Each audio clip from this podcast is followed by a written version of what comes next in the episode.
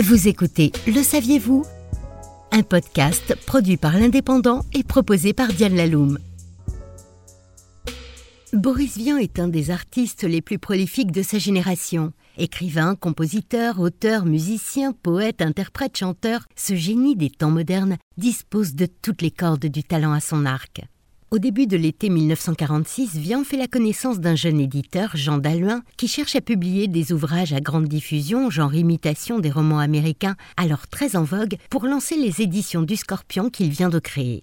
Le projet fou est alors conçu par l'auteur et l'éditeur comme le pari de fabriquer un best-seller dans une période de moins de deux semaines chrono.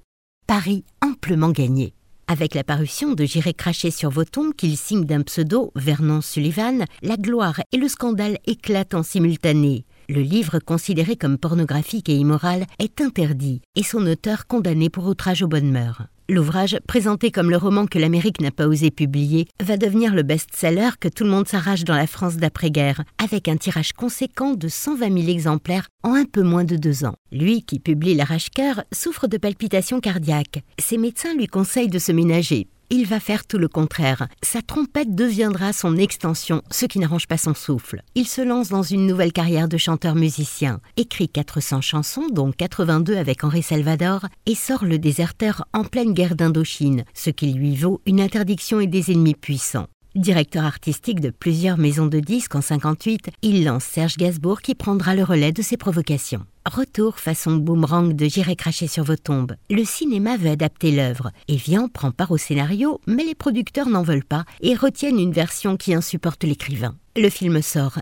Convié à une projection privée, il s'y rend à contre-coeur. Il considère que l'adaptation de son livre au cinéma s'est réalisée sans lui, presque contre lui. Dès les premières minutes, il fulmine contre la trahison de son œuvre et s'effondre à 10h10 sur son fauteuil.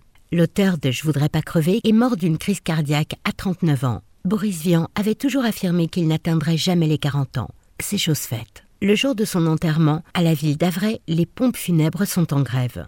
Vian, qui désirait mourir sans intermédiaire, a été exaucé. Vous écoutez Le saviez-vous? Un podcast produit par l'Indépendant et proposé par Diane Laloum. Retrouvez cette émission et toutes nos productions sur Radio Indep et en podcast sur l'indépendant.fr, nos réseaux sociaux et votre plateforme de streaming favorite.